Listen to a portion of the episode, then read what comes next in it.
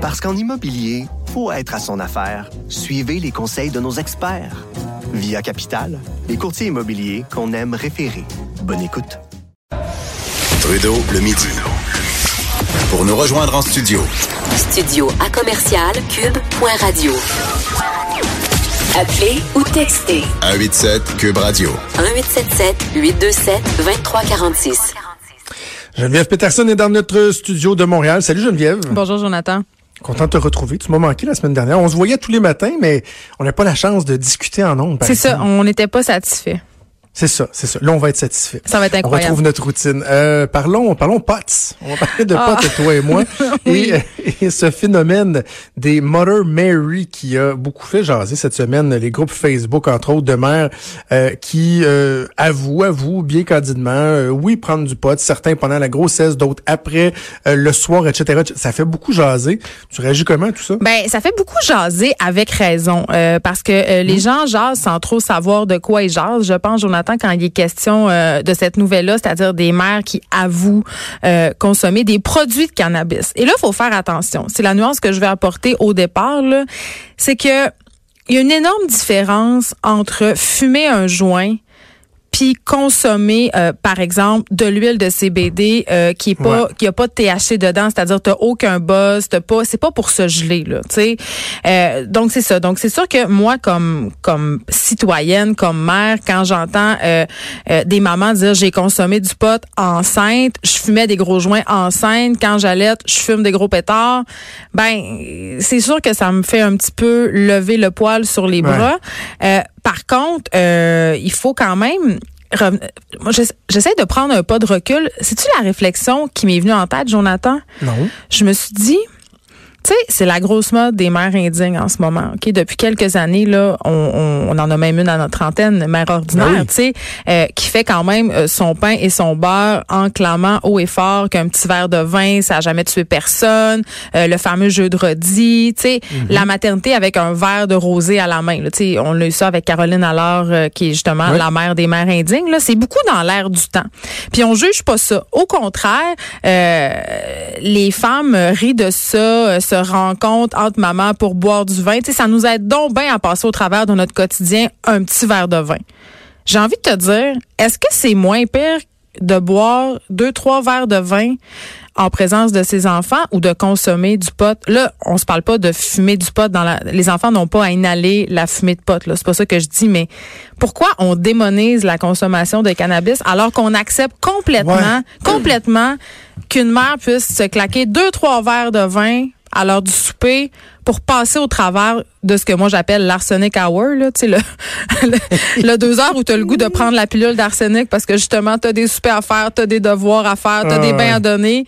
C'est, c'est pourquoi on n'accepte pas qu'une personne dise, ben moi, je prends un joint pour me détendre, mais que deux, trois verres de vin, c'est Ben, correct? attends, ok, attends. Euh, euh, on va, on, faut bien séparer les choses. Puis Ben c'est oui. correct qu'on le fasse correctement. Tu as parlé d'huile de CBD qui est de plus en plus populaire. Ça, c'est une chose très était- différente. mais, ouais. mais- mettons l'huile de CBD de côté, ok, parce que bon, il y a des gens qui la prennent là pour euh, des, des- problèmes, l'anxiété, etc. Ben, prenons le joint, vraiment le, le bon petit joint qui va geler à la, la bine. C'est ça qui choque Euh, le monde. Et ta question, elle est fort pertinente. Mais en même temps, souvent, euh, on va se faire nos opinions par rapport à notre connaissance, notre vécu. Moi, je ferais pas comme si jamais j'ai jamais fumé de pote de ma vie. Là, tu sais, j'ai 37 ans, là, été jeune, j'ai bon. Et moi, personnellement, si je compare l'effet que ça me fait de prendre deux, même trois verres de vin, tu tu, reçois des amis à souper ou le samedi soir, peu importe, et ma capacité à gérer mes enfants, aller les voir euh, s'ils sont couchés puis mal ou quoi que ce soit, versus si je prends deux puffs de potes, pour moi, c'est un monde, mais un monde de différence. Je me sentirais pas apte à m'occuper de mes enfants Je suis contente. après avoir consommé du cannabis parce que je me sens pété ben raide. Ben, je suis contente que tu me dises ça. Parce que, évidemment, tout ça est une question de gros bon sens. Si toi, euh, t'es pas habitué de fumer des joints, puis que là, quand tu t'en tapes un, t'es très, très gelé, puis tu te sens pas en état de t'occuper de tes enfants, c'est une chose. Tu as la, as la présence d'esprit de ne pas te mettre dans cette situation-là. Euh, mais premièrement, il faut savoir. Moi, euh, je vais dire tout de suite, là, je fume pas de pote, moi non plus, là, puis j'ai, j'ai pas peur de dire, je l'ai dit plusieurs fois en nom d'ici euh, à Cube Radio, j'ai consommé beaucoup de drogues dans ma vie, des drogues dures. mais le pot, j'ai jamais aimé ça, puis ça me, ça me fait un effet. ça, fait, ça fait des années que j'en fume plus. C'est ça, mais ça me fait un effet qui est malheureux, qui est vraiment pas le fun. Donc, j'ai jamais vraiment touché à ça. mais il y a différentes forces de potes, il y a, y a différentes sortes, il y a différents effets, mais euh, je sais, on, on parle beaucoup de sécurité là, tu sais, puis d'altérer euh, d'altérer le jugement là, tu sais, quand tu es avec mhm. tes enfants, il faut que tu sois en pleine possession. Combien de personnes sont allées se coucher un peu sous après un souper d'amis?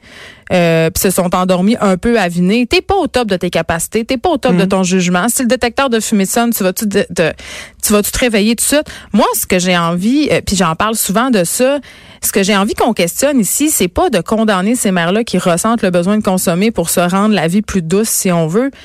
C'est ça, c'est ça, notre rapport à la consommation. Pourquoi on a besoin, pourquoi les mères sont tellement à bout de souffle, qui ont besoin d'un verre de vin, qui ont besoin d'un joint? C'est peut-être ça qu'il faudrait regarder au lieu de se révolter puis de les traiter de pas bonnes. Parce que dans l'article que moi j'ai lu, je trouvais ça intéressant parce que la fille a dit j'en peux plus de la charge mentale. Puis là, je veux pas qu'on parle de la charge mentale. Là. Ça peut être un gars, ça peut être une fille. Là. De la somme de travail familial qu'on doit abattre. Ok, souvent seul. On, on, en parle souvent. Toi, moi, Jonathan, on n'a plus de mm. communauté, on n'a plus de réseau. Fait qu'on a besoin de de s'abrutir, de de consommer des choses pour se sentir mieux, pour passer au travers, pour avoir l'impression d'être plus patient. Moi, c'est ça que je trouve dangereux dans cette affaire-là.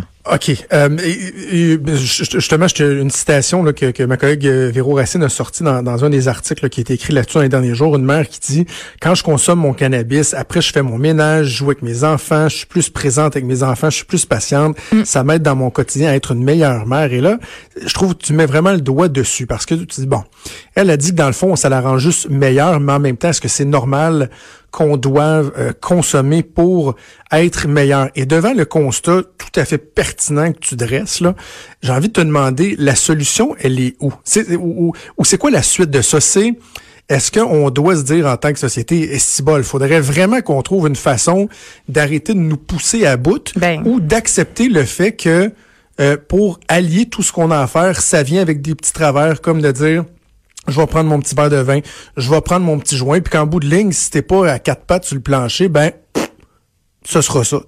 Moi, je pense que c'est bien qu'on ait cette conversation-là sociale, c'est-à-dire de questionner mhm. justement le pourquoi du comment, parce que clairement, là, il y a quelque chose qui se passe ici. Là. Les gens, puis là, je veux pas dire les femmes, là, les gens sont plus capables, sont écœurés, sont à bout, ils ont la langue à terre, sont pas allés dans le trafic, ils courent pour la garderie. Puis on est vraiment, on, veut performer notre parentalité comme on veut performer au travail. On est dans cette société-là de performance et ça nous crée une pression énorme. Et chez certaines personnes plus anxieuses, ça fait de la, ça crée de la détresse. Tu sais, donc ces personnes-là euh, se tournent vers la solution entre guillemets, puis les guillemets sont très importants ici. La solution facile, tu sais, c'est le plaster sur le bobo, mais le bobo en dessous du plaster, il est encore là. Mais comment on fait? Parce que, mettons, bon, tu sais, je te, je, te, donnais deux, deux, deux choix, là, donc, euh, tu sais, on prend le premier. Puis j'ai tendance à être à dire moi aussi, ben, faudrait peut-être avant de d'abdiquer puis de dire bon on n'a pas le choix, c'est ça la réalité. Faudrait peut-être se demander qu'est-ce qu'on peut faire? Mais je me dis des fois, y a y a-tu quelque chose à faire là? Le train il est sorti de la gare puis je vois, j'ai de la misère à voir comment on pourrait le ralentir. Qu'est-ce qu'on peut faire collectivement là, J'entends Québec solidaire, là, Catherine Dorion puis l'anticapitalisme puis la, la la la la comment qu'ils appellent ça la croissance négative ou je sais pas trop quoi. Mais je me dis mais comment la décroissance. en tant que société, la décroissance, ouais, c'est ça. comment arriver à ça sans sans virer fou. Ben, il y a des mesures simples qui sont pas nécessairement des mesures où on aurait besoin euh, de tous arrêter de faire de l'argent puis de porter des jupes en poterie. Là. Moi, ça, j'y crois assez peu. J'adore ça. euh, mais des, tu sais, on parle beaucoup de télétravail. Tu sais, il y a beaucoup d'employeurs maintenant euh, qui ont ça à cœur. Euh, tu sais, je vais sortir un, grand mot là, qui les accommodements raisonnables. Tu sais, accommoder les gens, accommoder les familles, c'est prouver que des employés heureux, c'est des employés qui sont plus performants, qui vont avoir moins d'absentéisme. Tu sais, nous, on est chanceux, on, on pratique des métiers non traditionnels, on a des horaires flexibles. Moi, si mon enfant est malade, je peux l'apporter à la radio. Il n'y a, y a pas vraiment de problème. Mais c'est pas tout le monde qui a cette chance-là. Si on s'ouvrait un peu à la... Parce que les femmes sont arrivées sur le marché du travail, ça, c'est une chose, mais le, le, le marché du travail, c'est pas adapté aux, aux, personnes qui ont des familles puis qui travaillent. sais, moi, je pense que si on réglait ça, là, si on, on, faisait preuve juste un petit peu d'ouverture, puis il y en a des employeurs qui le font, il y en a de plus en plus, on réglerait un peu ce sentiment, euh, justement, euh, de se noyer, d'être pas capable d'arriver. Euh, mm. Aussi, euh, renouer avec sa communauté. Je sais pas si c'est avec toi que je parlais de ça, Jonathan, mais moi, une habitude que j'avais pris avec mes voisins, c'était de partager des plats. Tu sais, quand ah, tu fais de la bouffe le dimanche, juste redonner je, je, sais que j'ai l'air d'être dans une secte, mais redonner un peu de noblesse à la communauté, l'esprit de communauté. Avant, là, tu sais, on dit ça prend un village pour élever des enfants. Avant, tu avais ton beau-frère, ta belle-sœur. Tu sais, maintenant, on est plus tout seul, les familles sont plus petites. Ben, faisons-nous-en d'autres des familles. Appeler des amis pour dire, hey, on fait l'entraide. C'est con, là, mais juste pas laisser le monde tout seul dans leur caca. sais, quand tu vois qu'il y a une mère monoparentale qui a trois enfants et qui a de la misère à faire son ménage, ben, va donc l'aider. tu sais? Je, trouve ça tellement bon. Et quand j'étais, à l'époque où j'étais en politique aux, affaires municipales, euh, on avait mis sur pied, puis tu vois, j'étais en train de regarder sur Internet, je pense que ça existe encore, mais en tout cas, on n'en parle pas beaucoup. Il y a une période de l'année où on célèbre la fête des voisins. Ben oui, nous, on a une fête de euh, ruelle. OK, bon, ben c'est ça. Et même les municipalités euh, mettent des, des trucs à la disposition des gens. Puis là, tu peux fermer ta rue, faire une fête et tout. Puis ça prend tellement ça. Avant, il y avait ça, cet esprit de communauté-là, euh, l'entraide. Tu sais, je te donne un exemple super concret de mon quotidien. Tu sais, ce matin, euh, moi, salut, bonjour, m'appelle. Bon, c'était pas prévu ce matin. Je dois partir en catastrophe. Ma blonde doit se rendre à l'hôpital. Eh Le petit peut pas prendre l'autobus parce que faut que ma blonde aille reconduire la petite à la garderie. Elle pourrait laisser le petit à l'arrêt d'autobus et juste demander à un des parents qui est là, parce qu'il y a des parents qui sont là, hey, tu sais, vu que je serai pas là, pouvez-vous juste vous assurer qu'il va, qu'il va avoir pris son bus. Mais comme on connaît pas notre voisinage, ben on n'est pas à l'aise de faire ça. Fait que ma blonde embarque le petit dans l'auto, va le reconduire au service de garde en catastrophe avant de les reconduire.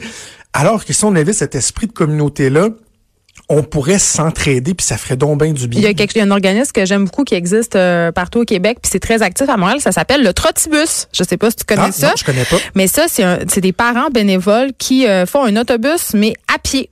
OK? Donc, chaque matin, au coin de ta rue, ton enfant se rend là, ou tu te rends là avec ton enfant. Là, je dis n'importe quoi. Mettons à 7h02. Et là, le trottibus passe. Et là, ce sont des parents bénévoles et des enfants de sixième année bénévoles qui conduisent une horde d'enfants à l'école. Et les fonds sont remis à la recherche contre le cancer. Mais c'est vraiment, allez voir ça, le Trottibus, puis vous pouvez installer, ça dans vos écoles. C'est vraiment facile. C'est un bon moyen de s'entraider. Puis aussi, Jonathan, j'aurais tendance à dire, euh, on a peur de demander de l'aide. Hein? On a peur de dire je t'aboute. Puis des fois, mm. juste de, tu sais, puis les médias sociaux, ça n'a pas juste du mauvais. les groupes de mères, puis les groupes de parents, ça aide beaucoup à briser la mm-hmm. solitude. Il y a beaucoup d'entraide. Juste d'écrire à ton ami ou à, je sais pas, ta voisine, de dire, hey, je t'ai cœuré, tu peux-tu prendre les enfants une heure? sais, nous, on s'en rend des services comme ça. Tu sais, va jouer chez, chez une telle, après ça, ils viendront jouer ici. Tu sais, ça, ben ça allège. Puis moi, euh, tu sais, je suis une mère solo parentale, c'est-à-dire que je suis séparée puis j'ai mes enfants 50% du temps.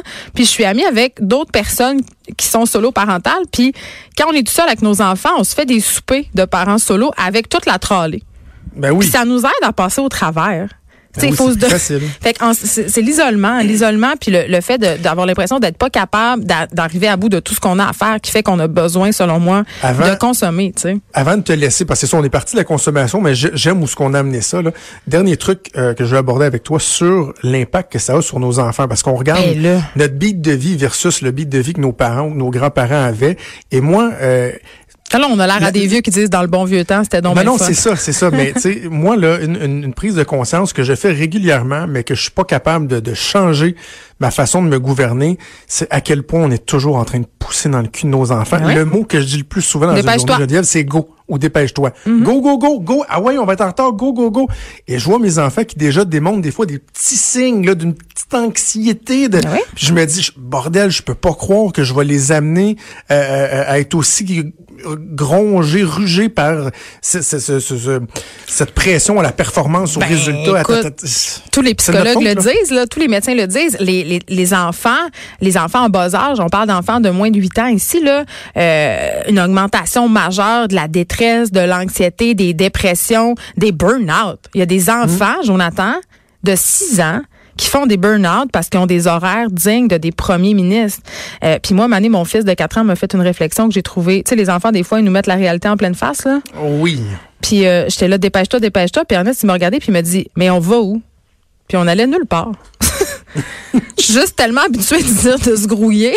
Mais il me l'a mis en pleine face. On va nulle part.